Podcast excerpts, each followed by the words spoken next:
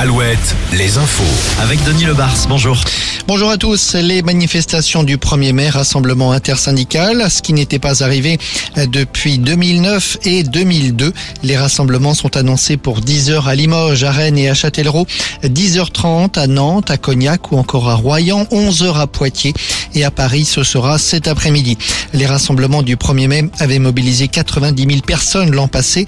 Pour cette année, le ministère de l'Intérieur annonce entre 500 000 et 600 000 manifestants, plus d'un million selon les syndicats. Des renforts de police sont annoncés dans plusieurs villes, à Nantes et à Rennes notamment.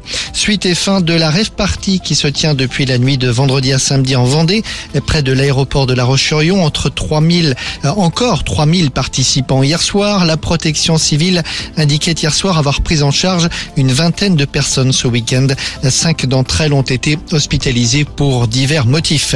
L'exploit du Stade Rochelet, large vainqueur des Anglais d'Exeter hier en demi-finale de Champions Cup à Bordeaux.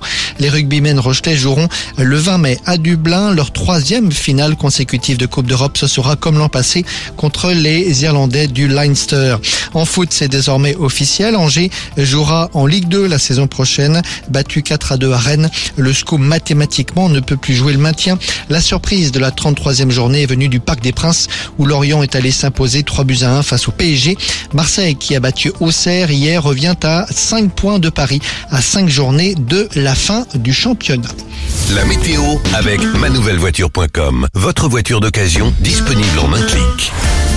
Encore pas mal de grisailles ce matin, un temps un peu frais, mais le soleil va s'installer euh, tout doucement.